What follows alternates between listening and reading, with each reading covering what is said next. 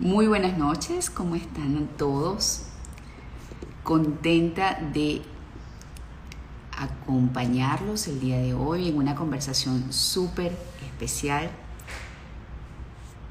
con una persona a la cual admiro mucho. Bueno, ¿quién no admira a Leonardo Padrón? Escritor igual, este, de compleja, de buena, como para que cualquier persona no quiera perder pista y concentración.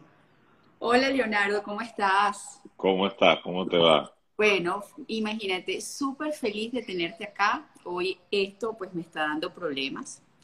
Eh, no me está resultando fácil, pero ya lo logré, ya lo logré. Encantadísima de tenerte acá en una conversación que supongo va a ser muy entretenida, lo infiero, porque una persona con un intelecto tan agudo como el tuyo, lo primero que yo le preguntaría, ¿qué tan sencillo es estar conforme, satisfecho y además estar en paz mentalmente, que es algo tan importante para poder hablar de salud y de calidad de vida que tiene que ver mucho con lo que yo hago día a día? Wow. Bueno, encantadísimo por la invitación, un placer hablar contigo. Teníamos tiempo que no, que no hablábamos y, lo celebro, ¿no? Por supuesto.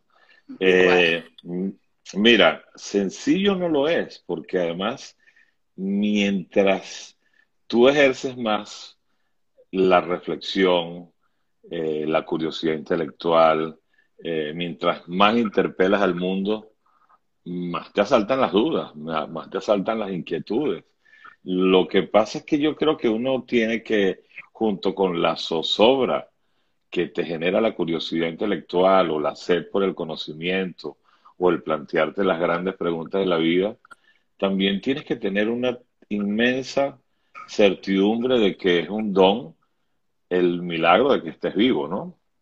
Eh, y yo creo que uno básicamente tiene que estar todos los días celebrando esa maravilla porque, porque es, es que creo que es un acto de magia absoluta dentro de esa, esa, esa lluvia inmensa de, como me recuerdo mucho que Claudio Nazoda siempre comentaba que dentro de esa lluvia inmensa de espermatozoides que había en una cópula que de repente hubiera uno que se, se uniera con, un óvulo para terminar conformando al ser humano que uno es, es, casi un golpe, un golpe del azar que uno tiene que, que celebrar. Y uno, creo que uno muchas veces le pide muchas cosas a la vida, más cosas de las que la vida tiene, tiene que darte porque yo creo que ya te dio eso, te dio el, derecho a la existencia. Entonces uno tiene que asumir la existencia con, primero con una disposición a la gratitud, pues, ¿no? Y después con una inmensa curiosidad por registrarla por los cuatro costados, pues, ¿no?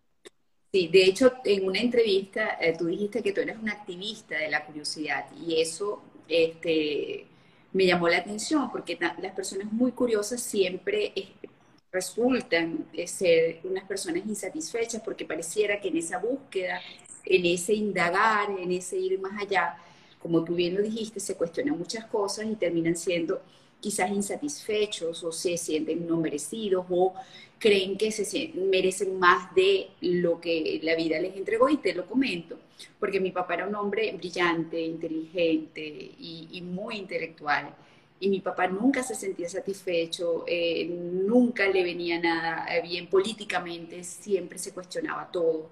Este, nunca estaba de acuerdo con ningún presidente, con ningún líder, con nadie, absolutamente nadie daba la talla eso lo hizo ser un hombre que se cuestionaba mucho y, yo, no considero que él, dentro de su gran sentido de humor, ojo, eh, no se sentía feliz del todo. Creo que, su sentido del humor era un arma de defensa para mostrarse bien ante el mundo, pero realmente no lo estaba. Claro. Bueno, es que fíjate, la gente que cultiva la sensibilidad, sobre todo a través de las artes, a través de de la literatura o del teatro, de la música, eh, gente particularmente sensible, eh, suele involucrarse mucho más en, ese sustantivo que llaman el, los dos grandes sustantivos que gravitan alrededor de nuestra cotidianidad, que son el dolor y el placer. Es decir, mientras más sensible eres, más disfrutas una, un gran paisaje un, un evento cotidiano que pareciera minúsculo o sutil o imperceptible. Es decir, más disfrutas la belleza, pero a la vez más te duele el dolor, más te duele la calamidad eh, del prójimo incluso. Eh, más te duelen las, las propias dudas que te, te, asaltan. Entonces, es un arma de doble filo. Ahora, tú me dices a mí, ¿tú cambiarías eh, la sensibilidad que tienes que te ha dado pasaporte para el dolor y el placer eh, por de repente una existencia más llana, más simple, eh, más elemental, pero quizás con, con una felicidad más, más básica? Y te digo que no, que no la cambiaría. Yo, yo, yo estoy inmensamente feliz de ser quien soy, de hecho, porque la sensibilidad más se cultiva, es como que le sacaras punta a un lápiz, ¿no? Eh, mientras más indagas en ese océano infinito que son los libros, eh, que es la, la, la, pintura, que es la filosofía, y más, más te das cuenta de la maravilla que es el propio ser humano. El ser humano es capaz de crear la guerra, la destrucción y la barbarie, pero también es capaz de crear la civilización, el arte, y te das cuenta que esa, esa suerte de bipolaridad que define al ser humano es, es maravillosa, pues entonces tienes que recorrerla con todas las implicaciones que tiene, para bien y para mal. Si vamos a comprender realmente todo lo que la cabeza puede crear, no solamente en un texto, sino en la vida, este, creo que nos manejaríamos mucho mejor y seríamos emocionalmente pues más hábiles de lo que somos. Todo, absolutamente toda la energía creadora está aquí. Y si tienes un intelecto tan, pero tan generoso como el que, que tú tienes, pues mucho se podría hacer. Entonces ahí yo te, yo te preguntaría, eh, ¿qué te ha regalado ese continuo ejercicio mental que, que todos los días pones en práctica? eh, en cuanto a tu vitalidad física y mental? Bueno, me ha regalado, ¿sabes qué? Yo soy alguien que eh, me siento permanentemente con, mi con mi capacidad de asombro inmensamente saludable. Es decir, eh, a mí me gusta y, siempre se ha dicho que todo gran artista eh, es alguien que es un lugar común, pero los lugares comunes lo son porque extrañan una verdad, que todo artista es aquel que logró no asesinar al niño que tiene adentro, pues, ¿no? Entonces ese, ese poder ver el mundo con ojos de primera vez, ese, ese poder asomarte las cosas con, con el entusiasmo de la primera vez, que esa, los niños ven todo con ojos de primera vez, ¿no? Ves de repente ves una jirafa por primera vez, ves el mar por primera vez, eh, ves una, la perfección de una fresa por primera vez.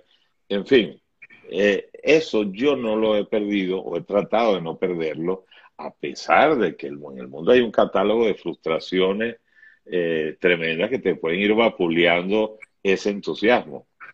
Pero yo creo que eso me otorga a mí una salud mental, eh, oye, eh, creo que, que, que absolutamente nítida, es decir, yo, yo me siento, primero que me siento, que, digamos, no soy de la gente que se levanta y padece el levantarse. Yo me levanto y digo, ok, un nuevo día, déjame ver qué me trae, cuál es el equipaje, qué hay adentro de ese equipaje, dónde va a estar la maravilla, el deslumbramiento. Eso ya hace para mí que creo que creo que es un, un acto de salud mental absoluta. Por supuesto. Lo que pasa es que ahí difiero de ti. Para mí levantarme, como me tengo que levantar muy temprano todos los días, es un gran ejercicio de voluntad. No porque no me encante vivir, amo vivir y amo la vida, amo respirar, amo crear, inventar, amo mi vida, pero definitivamente con lo que no puedo es con levantarme temprano, porque es tanta mi avidez de vivir y de hacer tantas cosas en el día que para que me rinda para todo lo que quiero y sentirme satisfecha, me tengo que sentir insatisfecha cuando me levanto y levantarme temprano. Pero bueno, a ver, ¿cómo has sobrellevado el exilio o ese secuestro en el extranjero como tú una vez lo definiste? Que te impusieron, los que a su vez nos tienen secuestrados a 25 millones de venezolanos que quedamos acá. ¿Qué ha significado emocionalmente eso y qué carga eh, de somatización ha generado en tu día a día, en, en, en esa vitalidad que, que, por la que antes te pregunté?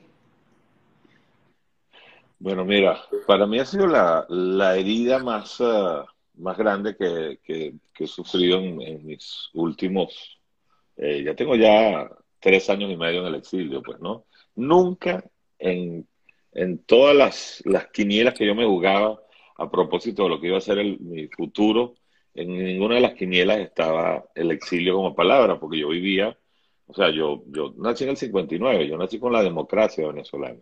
Y yo viví 40 años de democracia, eh, bueno, con, llena de vicios y de errores y de, y de, y de trampas y de, y, de, y de emboscadas éticas y de, y de corrupción, sí, pero era democracia, había alternancia, había respeto a los derechos humanos, es decir, había prosperidad. Éramos un país próspero, éramos un país que incluso era la envidia del resto de Latinoamérica. Si jamás me imaginé que yo iba a estar como un trashumante, como tanta gente del sur, de la, de la América del Sur, o sea, como los chilenos, como los argentinos, como los uruguayos, que tuvieron que escapar de las dictaduras, o como tantos europeos. O sea, yo he leído tanta literatura del exilio que la leía con, con la distancia de que, bueno, eso le pasó a una gente remota, lejana a mí, y de repente yo verme eh, metido dentro de esa misma página, previstamente además, porque yo ni siquiera tuve chance de, de, decidir el, el, exilio, o sea, eh, básicamente no pude regresar, pues no, salí por 10 días y, y, me tuve que quedar por una amenaza muy importante. Eh, eso que al principio me generó un estupor que me enmudeció creativamente. Es decir, yo no he codificado literariamente, que es mi herramienta creativa, eh, creo que la, la, que la más profunda para mí a la hora es de, de explorar las grandes preguntas o los grandes eh, abismos existenciales a través de la poesía, eh, de la literatura. Pues yo, yo poco escrito sobre mi exilio porque todavía me siento en, estado de shock, de shock emocional, te lo confieso. Eh, porque a veces creo que es mentira, a veces creo que, que dentro de una semana voy a estar otra vez en mi casa, eh, rodeado de mi biblioteca, mi biblioteca que tuve cuarenta y pico de años construyendo. En fin, ese equipaje de nostalgia que uno tiene, ¿no? Entonces, bueno, ha sido un proceso justamente para reconectarme con el bienestar interior. Ha sido un proceso bien arduo, donde sin duda bueno, pero déjame decirte que eso es algo muy interesante de saber. ¿Cuáles fueron esas anclas o esas herramientas que te permitieron volver a ser tú en un lugar distinto? Bueno, mira, primero eh, revisarme mucho hacia adentro y, y tratar de convencerme de mis fortalezas, ¿no? De convencerme de que todo lo que yo hacía en Venezuela y por lo que era reconocido de alguna manera, celebrado, tenía que funcionar aquí. Es decir, yo me ganaba la vida en Venezuela contando historias. Es más, contando historias de amor. Entonces yo dije, bueno, déjame ver si yo puedo hacer lo mismo aquí. Tengo 35 años contando historias para televisión. Eh, porque bueno, con la poesía no te ganas la vida, ni con las crónicas los artículos de periódico, ¿no? O sea, eh, es con el trabajo de televisión. Entonces, este, bueno, fue ponerme a prueba. Puedo, eh, a pesar de que una de las cosas más tremendas que descubres aquí es cuando te das cuenta que todo tu prestigio que tienes años y años construyendo, aquí no vale mucho, porque aquí estás como bueno, sí, ajá, tú eras muy famoso en tu tierra, ok, pero necesito que tú aquí me pruebes que puedes ser exitoso, ¿no? Más que famoso, exitoso. Eh, y bueno, entonces fue, eso fue una primera, una primera gran prueba, ¿no? Y, y, bueno, felizmente comenzó a suceder y comenzó las historias que empecé a escribir para México y para Estados Unidos comenzaron a funcionar y a tener mucho éxito. Eso me ayudó mucho, ¿no? Eh, me ayudó también, por supuesto, los libros, que para mí son como, como como mi iglesia personal, pues, ¿no? Eh, eh, mi, mi, forma de, de, conseguirme con, con, la energía superior está allí en los libros, ¿no? Entonces, empecé a leer mucha literatura de gente que le ha pasado cosas así. Empecé, por supuesto, a conectarme con algo que para mí es importantísimo, una suerte de sacramento, que es la amistad. con la cantidad de amigos que hay en el exilio, ¿no? Eh, bueno, lamernos las heridas juntos, sí, pero a la vez también este, reunirnos para, para ayudarnos entre los que estamos aquí a... obvio que, que ahí te ayudó algo fundamental, que son esas relaciones que de tiempo se construyen y al haber sido una muy buena persona, que te hizo conectarte fácilmente con muchas personas fuera. Y eso es un gran privilegio que tú mismo forjaste, ¿no? Entonces, y me has nombrado, este, sin a lo mejor tú el tener el conocimiento de eh, eh, la especialización, herramientas fundamentales que los mismos este, eh, especialistas de la salud mental, los psiquiatras, los psicólogos recomiendan precisamente para poder afrontar las pérdidas de mejor manera, que es establecer redes de apoyo, que es leer y hacer empatía con vivencias de otras personas que han transitado lo mismo que tú y han logrado superarlo. O sea, lo has hecho muy bien por intuición, por inteligencia, ¿no? Por esa inteligencia emocional que, que, es interesante que tengas y que no todos los escritores, por muy inteligentes y muy buenos que sean, tienen, ¿no? La tienen para aplicarla, pero no la tienen para sí y tú la has aplicado para ti. Bueno, por lo menos en ese sentido sí, no digo que sea impecable en el, en el ejercicio de mi inteligencia emocional en todas las áreas, porque bueno, uno siempre está lleno de actos fallidos. exacto, exacto. Pero sí, pero sí, sí, sí, me ayuda. Este, a lo largo de, eh, de, todo lo que vengo haciendo como, como periodista de salud, Leonardo, este, me he conectado también lo con lo que es la salud emocional con esa nueva forma de ver las emociones y la psiquis del ser humano. Y los grandes entendidos dicen que la palabra tiene un poder increíble, ¿no? Este, y tú vives de la palabra, tú vives de escribir. Tú estás consciente, muy consciente del poder que tiene la palabra, además de generar pues, estos textos muy bellos como poeta que pueden ser leídos o historias que pueden seducir a otros. Más allá de eso, ¿tú estás claro del poder de la palabra? Pero absolutamente. Y eso es lo que me tiene enamorado y adicto a las palabras. Es decir, tengo clarísimo el poder fundacional de la palabra, ¿no?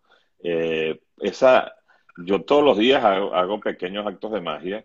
Eh, cuando prendo la computadora y está, antes hablaba de la página en blanco, uno hablaba de la página en blanco, pero ahora uno, uno habla del, lienzo blanco del, del monitor de la computadora, la pantalla blanca, que está allí blanca. Entonces todos los días yo sé que ese, ese desierto blanco que está ahí lo tengo que llenar de, de, animalitos negros que son las, letras y conjugarlas y, y, combinarlas de manera que se generen historias, que se generen emociones.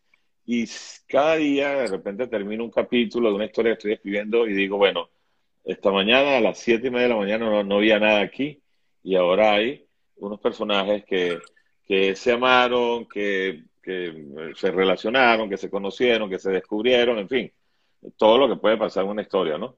Eh, entonces me doy cuenta de eso. Oye, yo tengo, este, Vicente Guidobro, un, gran poeta chileno, eh, decía que, el poeta es un pequeño dios, pues, ¿no? Porque, bueno, tú puedes efectivamente crear mundos a través de la palabra. Y ojo, la palabra me ha servido también, por supuesto, para yo creo que las, grandes historias de amor que he tenido en mi vida, eh, he llegado a ellas a través de la, de la palabra. Nadie duda eso, nadie duda eso, Nadie, como como arma de seducción. Para empezar, Mariaca, que es extraordinaria y dicen muchos especialistas, muchos sexólogos, que el amor en las mujeres o el clítoris en las mujeres, siendo más explícita, ¿por qué no? Está aquí. Entonces, obviamente, tienes un don increíble. Ok. Este, yo, pero yo también me refería a la palabra, a lo que uno expresa con los labios, que expresa con la escritura, lo que puede crear y todo lo que el pensamiento puede generar e impactar en la vida de un ser humano. Si la gente entendiera que cambiando simplemente su forma de expresarse, su forma de concretar con la palabra y su pensamiento cambiaría profundamente su existencia, pues el mundo sería otro, definitivamente. Y, ese poder de la palabra también lo puedes tener tú y a través de historias transformar las vidas de muchas personas. Entonces creo que el poder de la palabra es increíblemente importante, mucho más de lo que nos enseñan en casa. Sí, y sabes qué, María Laura, en estos tiempos donde los venezolanos estamos como arrasados por el por el desaliento y el pesimismo y, y, nos han vapuleado demasiado la, la, esperanza y la esperanza ahorita es como, como, bueno, como un trasto golpeado por todos lados. Este, la, palabra, la palabra tiene ahí un, un, un alto eh, poder terapéutico porque en la medida en que uno verbalice eh, lo poco o mucho que tenga de esperanza sobre el porvenir del país, de uno mismo, o eh, en la medida en que uno haga flexiones con el optimismo que le queda, ¿sabes? Pues yo soy, yo siempre he dicho que soy un optimista crónico. Y sí, hay días que aparezco con el optimismo un poquito más, más bajo, ¿no? Pero eh, en la medida en que yo, por ejemplo, converso con alguien y, y, trato de con, eh, decir, pronunciar, quizás para oírme a mí mismo, pronunciar palabras que vayan llenas de una posibilidad de un destino definitivamente mucho más luminoso. Y creo que en la medida en que uno invoca eso, sí, es un tema de energía, es un tema de energía, es un tema eh, quizás que no tenga mucho, sí, que sí lo debe tener porque he leído algunas cosas al respecto, así de los científicos, pero funciona, la palabra funciona como, como, como, como rito de, de iniciación en, en, en, en tu propio entusiasmo sin duda alguna. Yo te pudiera contar cosas, pero este no es mi espacio, es el tuyo. Entonces algún día te las diré con respecto a la palabra. Por favor, por favor. Leonardo Padrón es muchas cosas. Leonardo Padrón es poeta, escritor de telenovelas, guionista, autor de libros infantiles, periodista, gracias a los imposibles, documentalista, a través de todas esas entrevistas y yo agregué uno a esa lista, un animal político, porque tú has sido un animal político también. ¿Ok? ¿En qué rol te sientes más cómodo? Bueno, todos los he ejercido eh, con mucho placer. Quizás en el que me siento más cómodo eh, es en la soledad. Eh, o sea, ser escritor es, es un ejercicio es un oficio solitario, ¿no? Eh, ahorita que todo el mundo estaba como tratando de acoplarse con el confinamiento, yo decía, bueno, yo he estado confinado casi toda mi vida, porque un escritor está encerrado en su silencio y su, y su computadora o su pluma. Eh, yo ahí estoy muy cómodo cuando estoy en, en, ese silencio creativo. Que si estoy más cómodo escribiendo una telenovela que un poema, creo que obviamente cuando estoy con un poema. Porque somos las 27 letras del alfabeto y yo buscando un momento de belleza. Cuando estoy haciendo un capítulo de una telenovela, estoy buscando el rating, Dios mío, y seducir a 10, 15, 20 millones de personas, que es una cosa enajenante, ¿no? Entonces me gusta más la modesta felicidad de un poema. Claro, claro. Ahora, este, ¿qué te hubiese gustado ser o qué intentaste ser y no pudiste ser? Bueno, eh, a mí me hubiera gustado ser músico. Eh, yo una vez dije en una entrevista que yo hubiera querido ser Mick Jagger, ¿no? Este, el, el, Pero, por lo único que yo hubiese querido ser Mick Jagger es llegar a los 80, tanto infarto y está igualito. Y, y ciertos vicios no le pasaron ni le rozaron por la mejilla. Sí, bueno, por no hablar de Keith Richards, que es ya un caso sobrehumano. pero, pero a ver, me hubiera encantado ser músico. No, lo, la tragedia es que no, tengo tres zapatos en, el, en los oídos, pero bueno, escucho mucha música. Y me hubiera gustado también, eh, ojo, pero ya va. Después me di cuenta que escribir poesía es una forma de, de hacer música. Sin duda. Porque todo poema, para que triunfe realmente en la página en blanco, tiene adentro una música interna, pues la música de las palabras, ¿no? Entonces dije, bueno, de alguna manera por ahí algo hay. Pero quizás me hubiera gustado también ser director, director de cine, porque yo soy eh, fan absoluto del cine, o sea, yo me veo fácil una película diaria, ¿no? Eh, ahorita, bueno, están las series, entonces uno se pega esos maratones, tres, cuatro, cinco capítulos, pero diariamente consumo ficción. No solamente la hago, la consumo, la, la, la, la veo, ¿no? Eh, y siempre estoy muy pendiente. O sea, me parece que el director tiene la magia de, eh, de, hacer poesía visual, pues, ¿no? Entonces, esos directores que crean esas grandes imágenes, ah, yo eh, me hubiera encantado, bueno, no sé, será en otra vida, ya en esta. No, ya no, no creo. Ahora, te, hablaría, te hablaría de series, pero no quiero saber de Leonardo y no de las series, porque hay muchas y ahora, ahora sí hay contenido para disfrutar y para devorar ese de... Ahora, a los escritores eh, se les acusa, si es que se puede utilizar esa palabra de acusar, ¿no? De tener vidas emocionalmente complejas y, y hasta disfuncionales, ¿no?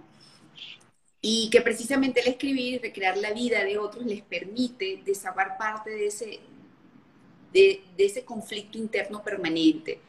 Este, y para que la realidad o su, su realidad no les maltrate tanto. Eh, en tu caso, ¿se puede hablar de eso? Eh, eh, yo comencé hablando de tu complejidad y la paz, pero hay, hay complejidades que son más perversas que otras, ¿no? y atentan contra el bienestar y la salud de, la persona como tal. En tu caso, ¿hay lados oscuros así tan oscuros? Mira, yo conozco muchos escritores, colegas que viven vidas atormentadas, pues, ¿no? O sea, que son, eh, algunos rayan incluso en la locura, eh, o sea, sí, y en la historia de la literatura hay, hay, hay escritores que se han suicidado por, por, por quizás por un una confrontación demasiado lúcida con bueno, el los artistas en general, los artistas. Sí, los, artistas. sí, tenemos fama de atormentados, ¿no? Eh, yo diría que yo lo soy, pero, pero no lo soy hacia afuera. Es decir, yo soy un, así como eh, dicen que la procesión va por dentro. Bueno, también yo creo que uno, este, a mí particularmente, me parece que la manera de, exorcizar esos fantasmas es a través de la alquimia de la, de la creación, pues, ¿no? O sea, yo tengo libros eh, que son eh, actos catárticos eh, de, grandes rollos que he tenido en mi vida, de fantasmas que no me abandonan y que de repente los, los transformo, los convierto en poesía o los convierto en una crónica o los meto en, en una historia de televisión y, Ah, los terminó. De hecho, eso te iba a preguntar, en, algún momento, y además que es una pregunta que puede ser un lugar común, porque yo me imagino que te la habrán hecho mucho, que, que si en alguna de esas historias que has contado, una de esas subtramas, porque sé que te gustan este, las novelas con múltiples historias y con muchas parejas y con muchos personajes, si alguna de esas subtramas es la trama de Leonardo Padrón o ha sido la trama de Leonardo Padrón en algún momento de su vida. Siempre, siempre hay en algún lado hay un personaje que soy yo, camuflado por supuesto, y estoy de alguna manera editorializando eh, mi visión del mundo a través de ese personaje, o mi visión del amor, o mi visión de las mujeres. Eh, siempre la, la, ha habido, en, en todas las novelas la ha habido. Pero bueno, no nunca dice, ¿no? quién es para poder tener efectivamente la luz verde de decir todo lo que lo que quieres decir y proyectar eh, tus inquietudes, etcétera, etcétera. Eh, a veces he, incluso metido pequeñas historias eh, que me pasaron a mí. Y digo, oye, es que esto que me pasó, porque no te creas, yo tenía una vida casi telenovelesca. Entonces yo digo, sería que yo estaba asignado a escribir historias de amor, pero entonces a veces digo, oye, esta historia está buena para contarla, pero no voy a hacer una, no la voy a convertir en un argumento central, entonces la convierto en una subtrama. y me divierto mucho escribiéndola, pues, ¿no? Tú sabes que todos creemos en el fondo que nuestra vida tiene muchas cosas de una novela y entonces ahí es donde tú dices que, que la imaginación del, del, ser humano, pues todo lo que pueda generar el ser humano puede llegar a ser una realidad. Porque si yo te comento la historia de una, de una mujer que supe que tenía dos novios a la vez, iba a dos casas, así como los hombres que tienen dos matrimonios por años, bueno, yo, yo supe de una mujer que fue capaz de hacerlo durante tres increíble, me quito el sombrero. Y tú dices, bueno, ¿eso puede llegar a pasar? Pues sí, puede llegar a pasar. Y a veces la realidad, como dicen por allí, supera, supera mil veces la ficción, ¿no? Pero generalmente, por Dios. O sea, las cosas que uno ve ahorita en Venezuela, todos los días, hay algo que tú dices, esto yo no me lo hubiera escribirlo, que se me hubiera ocurrido, no, no, no, no, no me cabía en la imaginación. Cosas que lamentablemente a veces son muy dolorosas o muy terribles. Pero tú no sabes, María Laura, la cantidad de gente que a mí me escribe por el directo del Instagram, o del Twitter y me dice, oye, señor Padrón, yo quisiera contar mi historia, porque yo le cuento mi historia, usted hace una telenovela. Eso me pasa por lo menos dos veces al día.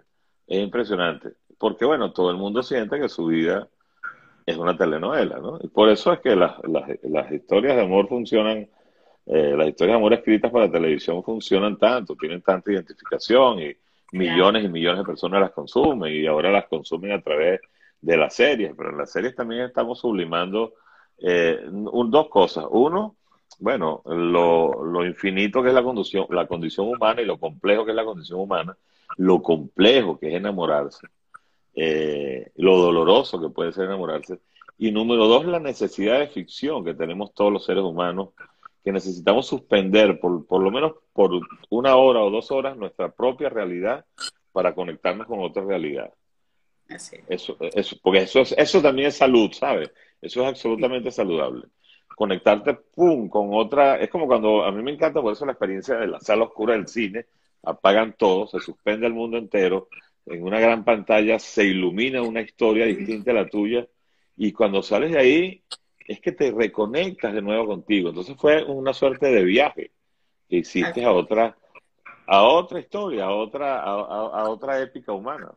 Por eso la magia, la magia de la sala de cine no la supera nada, absolutamente nada. nada. Porque uno está viendo ah. televisión o serie, entonces, bueno, ves el celular y te metes un momentico en el Instagram y paras un momentico, vas para el baño y déjame para la nevera. No, no, no. La sala de cine está, el viaje está como encapsulado desde que comienza hasta que termina. Eso es poderosísimo. Ahora, este, ¿qué es para ti Venezuela? Y te lo pregunto porque leí que dijiste, el país es una sombra para cada venezolano. ¿Regresarías y qué te gustaría hacer en el momento que la vida te permita regresar y a los que estamos aquí liberarnos de este secuestro que lleva 20 años? Bueno, para mí Venezuela es un dolor en carne viva, pues, ¿no? es mi, Oye, yo diría que, es mi principal insomnio, que es mi principal angustia. Eh, llevo muchos años en, mm, con ella, como tantos venezolanos. Para todos se nos ha convertido antes que Venezuela era, era incluso básicamente como el escenario de nuestra vida y no nos preocupábamos por Venezuela mayormente porque Venezuela transcurría con nosotros. Entonces uno los fines de semana se iba para la playa, o se iba para la montaña, o se iba para el Ávila y, y la fiesta y tal. Y entonces era como, vivir era normal, vivir era deliciosamente normal. Entonces nos robaron la normalidad, nos las, nos las arrancaron. Entonces, esa sensación de que dejamos de ser normales, de que, de que, de que abrir el chorro del agua y que salga agua es un acontecimiento y que darle al switch de la luz y que efectivamente se ilumina la habitación es un acontecimiento. Eso me parece terrible. Entonces, que si volvería, sí, por supuesto que volvería, pero bueno, si yo tengo ya mi casa todavía, este, tengo todavía muchísimos afectos allá, aunque bueno, este, tuve que sacar a mis hijos de allá porque bueno, ya, ya sentía que, que, que, que eh, yo estar aquí y ellos allá para mí era ya demasiada desazón. Eh, fue ya por un asunto de tranquilidad emocional, ¿no? Pero, pero por supuesto, para mí, para mí Venezuela es, o sea, yo aquí adentro tengo mi, mi pasaje de regreso eh, siempre en el bolsillo me encantaría leer, si tienes algo precisamente por escrito, sobre cómo reconstruir este y, pegar todos esos pedacitos que están por allí dispersos y rotos y qué, es lo que se ha convertido Venezuela. Yo me imagino que algo habrás escrito sobre eso. Pero también te pregunto, este, ¿te has sentido en algún momento tan cansado y agotado que te ha provocado como a mí decir como Mafalda, porque a mí me ha provocado, para en el mundo que me quiero bajar. Sí, claro. Claro, mucho. Y, por supuesto, sobre todo este año que ha sido particularmente eh, retador, ¿no? Para, para toda la humanidad, pero para los venezolanos doblemente, ¿no? Eh, y yo incluso hay veces que, que me asomo a las redes y salgo, no sé, paso media hora, 40 minutos ahí y salgo zarandeado, eh, o sea, devastado, como abrumado intoxicado y entonces digo, oye, déjame despegarme un poco o déjame comenzar a, seguir otras cuentas que me remitan a otro tipo de contenidos y ojo, y no quiere decir, porque yo permanentemente estoy informado sobre lo que pasa en el país, permanentemente, lo que pasa en todas las instancias, en la salud, en la economía, políticamente hablando, socialmente hablando. Pero creo que uno también por salud debería eh, descubrir que en el Twitter también hay, que Twitter que es la, la red más, más, más efervescente, la más crispada, también hay, hay rincones deliciosos donde por ejemplo, busca cosas que tengan vínculo con, tu oficio. Yo he descubierto una cantidad de cosas que tienen que ver con guionistas de cine, con, este, por supuesto, escritores eh, que me llevan entonces a unos blogs. Entonces, wow, descubro una cantidad de cosas maravillosas. El que le guste la fotografía puede descubrir cosas también extraordinarias y así, ¿no? Cada quien en su rama. Eh, creo que es un ejercicio que uno debería hacer todos los días, un poquito, ¿no? Eh, meterse en pasillos un poco más nobles que los hay. Pues, porque Twitter tiene pésima reputación. A veces siente que es como que entrar a, un baño de caballeros, que son los baños públicos, un baño público, ¿no? Que están llenos de, tú sabes, de grafitis ofensivos, agresivos, de la cosa maloliente, ¿no? Así.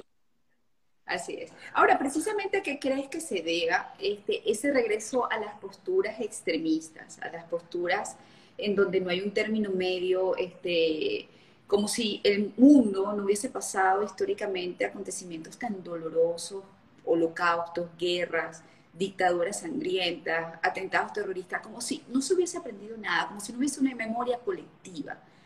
¿Por qué estamos en una época de blanco y negro? Esa es una, es una interesante reflexión. Bueno, yo creo que quizás una persona que vivió, por ejemplo, la tragedia de la Segunda Guerra Mundial, que estuvo en un campo de concentración, eh, que vivió la hambruna de la posguerra en Europa, no, no, no, no debe ser justamente esa tribu que escribe con tanta virulencia y, y, que forma parte de la fiesta del odio de las redes, ¿no? Son gente que obviamente más bien sienten que esta sigue siendo una época incluso pacífica, comparada con otras épocas de la historia de la humanidad, ¿no? Eh, llena de muchísimos actos fallidos y de líderes inmensamente ineficientes, mediocres, corruptos y de muchos populistas que lo que hace es fabricar espejismo y embaucar a sociedades enteras, sí. Pero, pero sigue siendo una época del mundo afortunada a pesar de todo, a pesar incluso de estar en pandemia, porque, pues, bueno, imagínate, más, más, más mata gente una guerra mundial que una pandemia, sin duda alguna. Y, y, lo, y las secuelas de hambruna que deja, ¿no? Y, y psicológicas. Entonces, yo sí creo que si la gente leyera un poco más, si efectivamente la gente supiera eh, reconectarse con, eso que es el, conocimiento, oye, tendría una visión un poquito más aquilatada de su propia realidad. Lo que pasa es que yo creo que el, anonimato de la red o la, esa, ese pequeño, esa pequeña dosis de poder que te da, eh, la gente la ejerce para, para hacer catarsis, este, para, sobre todo para hacer catarsis. Eh, poca gente yo la veo celebrando cosas en las redes, la veo la mayor, el mayor tiempo de las veces condenando, atacando, vituperando, insultando, ¿no? Lo bonito es que a través de esta conversación y por lo menos de mi red y de mi comunidad, tienes a mucha gente que te está alabando y que te está mandando flores y escribiendo cosas hermosas de ti que yo no leo porque es que no quiero dejar de preguntarte cosas. Entonces, hacia el final voy a dar por lo menos dos, tres minuticos a, regalarte todas esas flores que te están comentando. Gracias, gracias. Este, a lo largo de, todos estos años cubriendo la fuente de salud eh, también, eh, Leonardo, he leído en diversas oportunidades estudios que, que alegan o que, o que sostienen y afirman que aquellas personas que viven felizmente en pareja, son más saludables física eh, y mentalmente, son más longevas, tienen vidas más saludables. Este, eh, ¿Tú crees que la relación que, vives ahora, que tú eres prueba de ello, que parte de esa vitalidad y esa satisfacción y esa tranquilidad, que por lo menos yo noto a través de esta conversación se deba a que estás felizmente en pareja de hace unos años para acá? Bueno, eso siempre te genera una estabilidad eh, importante, tener el piso afectivo sólido, estable, eh, es, importantísimo para dedicarle energía a, lo demás, a tu trabajo, a, tu, a la creación de tus proyectos, a, tu, a lo que sabes, a tu carrera, a lo que sueñas, ¿no? Porque el ser humano siempre tiene, esa es la, como la primera eh, desazón del ser humano, ¿no? Octavio Paz decía que los seres humanos nacemos solos y morimos solos, y en ese, ese tránsito entre esas dos grandes soledades es la vida. Y por, y, por nacer solos, tenemos esa impronta de la soledad. Si nosotros somos esencialmente, yo siempre he dicho que por eso nosotros salimos en la, en la foto de la cédula de identidad, siempre salimos tan mal todos, porque en una foto, uno, no sale con la pareja, uno no sale con la pareja en la cédula de identidad y con los hijos, sale solo. Entonces la cédula de identidad es el retrato fidedigno de, de que somos seres solitarios, ¿no? Entonces... es que además eh, eh, las condiciones en las cuales te toman la fotografía, este, y como que te sientes observado y haces esto aquí contra una pared blanca y ahí tú solito como estés, yo creo que eso es lo que hace que todos buscamos, pero muy, muy, muy mal. claro, pero, este hay, un, hay, un, simbolismo del asunto interesante. Deja, dime, perdón, que te interrumpí. No, no, no, no, tranquilo, tranquilo. Bueno, no, pero que entonces hay, que hay un simbolismo tremendo para mí, pues eso es una, una cuestión que yo siempre he comentado con cierta sorna, con cierta humorada, pero a veces digo, por eso salimos tampoco fotogénicos. Pero lo que te quería decir para completar la idea es que a, a mí me parece que también nosotros tenemos como sociedad culturalmente muy estigmatizada la soledad. Entonces nos asusta quedarnos solos. Eh, y, bueno, por eso ¿ves? se crea el Tinder para que la gente que está sola busque pareja y tal. En fin, hay, una cantidad de herramientas. Eh, y asombrosamente, pues ya he leído varios estudios al respecto, este ha sido una época de la humanidad donde hay mucha gente sola. Eh, hay como una epidemia de soledad, ¿no? Y la gente empieza a sentirse mal por eso, porque bueno, ve a los demás en pareja, oye, qué feliz, bueno, sí, pero tú no sabes, a lo mejor hay un infiernito ahí adentro. Hay, hay, gente que de repente está junta porque prefieren estar junta al, al pánico de estar solos, ¿no? Eh, pero bueno, o es un negocio, exactamente, yo te doy eh, esto, tú me das esto, exactamente. Es, una buena sociedad. A veces, es una buena sociedad. O es una buena sociedad, sí. Pero qué maravilla cuando te consigues una persona con la que tienes zonas comunes, con la que, bueno, disfrutas eh, y compartes y destrozas la melancolía los domingos en la tarde que es tan pavorosa. No, yo, yo tengo un trauma, además que se ha comprobado, para que sepan, se ha comprobado que el síndrome de los domingos en la tarde, o sea, se ha descrito psicológicamente que todo el mundo puede entrar en depresión, en ansiedad, en angustia, porque sabe que el lunes temprano se va a enfrentar a cualquier cantidad de cosas que propuso y eso genera mucha ansiedad. A mí no me gustan los domingos en la tarde. Después las 5 son horrorosos. Así, Pero casi a nadie le gusta. Este, mándale, por cierto, saludos a Mariaca y le dice que cuando yo vaya por allá, por esas tierras, la voy a invitar a correr. A ver, ya, vamos a terminar la conversación y la vamos, la vamos a terminar con trabajo. Este, a ver, eh, ya existe Mala Muerte, ¿qué otras cosas tienes en planes o estás haciendo? Y sobre todo algo que me encanta, que son los imposibles. Eh, ¿tienes, ¿Estás preparando una nueva edición de Los Imposibles? Mira, hice Mara Muerte y después de Mara Muerte hice una adaptación de un clásico de la televisión mexicana que es Rubí, en, clave de serie, de 27 capítulos, que le fue estupendamente en México y aquí en Estados Unidos. Eh, y ahorita estoy haciendo otra historia para, para México, que ya llevo 50 capítulos escritos, se verá el año que viene. Y estoy haciendo algo, tengo un proyecto ahí que el que no puedo hablar todavía públicamente, que me tiene muy, muy emocionado porque, porque bueno, va para una plataforma importante, ¿no? Eh, ya después lo, contaré con detalle. Los imposibles, chicas, eh, bueno, esa es otra de mis nostalgias, porque, bueno, para hacer los imposibles tienes que tener una, una plataforma, ¿no? Eh, tienes que tener un canal de televisión que lo ponga al aire, una pantalla, pues, ¿no? O una emisora de radio.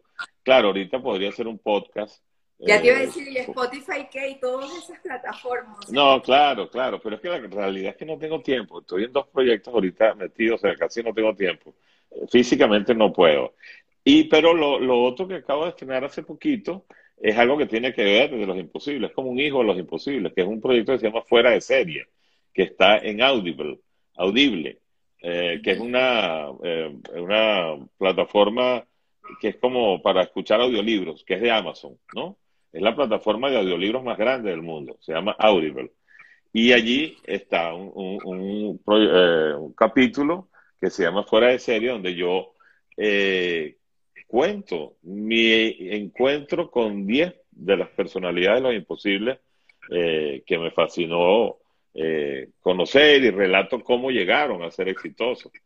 Entonces, el que quiera buscarlo y escucharlo, eso es muy rico porque estás haciendo ejercicio, corriendo, cocinando, limpiando y estás oyendo eso Es una maravilla. Se llama Fuera de Serie y está ahí en, en Audible en Amazon. Eh, ahí está, eh, bueno, mi encuentro con Jaime Bailey, con Natalia Lafourcade, con Vicente Fernández, Jorge Ramos, Facundo Cabral, eh, Olga Tañón, Gloria Trevi. hay una gente interesantísima, con vidas absolutamente tremebundas. Ahora. Que terminan siendo ilustrativas de cómo superar la adversidad y conquistar tu, tu sueño. Bueno, yo no, yo no te voy a quitar más tiempo, solamente te voy a pedir este, que me mandes una lista de cuáles son esos imposibles que todavía no has entrevistado. Y bueno, si hay alguno que se fue antes de tiempo de poder entrevistarlo, ¿no?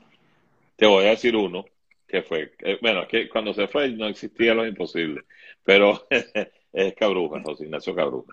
Wow. José Ignacio Cabruja, que es para mí uno de los venezolanos más, más importantes del siglo XX y creo que es uno de los venezolanos más necesarios en este momento. No, no, nadie como él tuvo tanta lucidez para leer el país.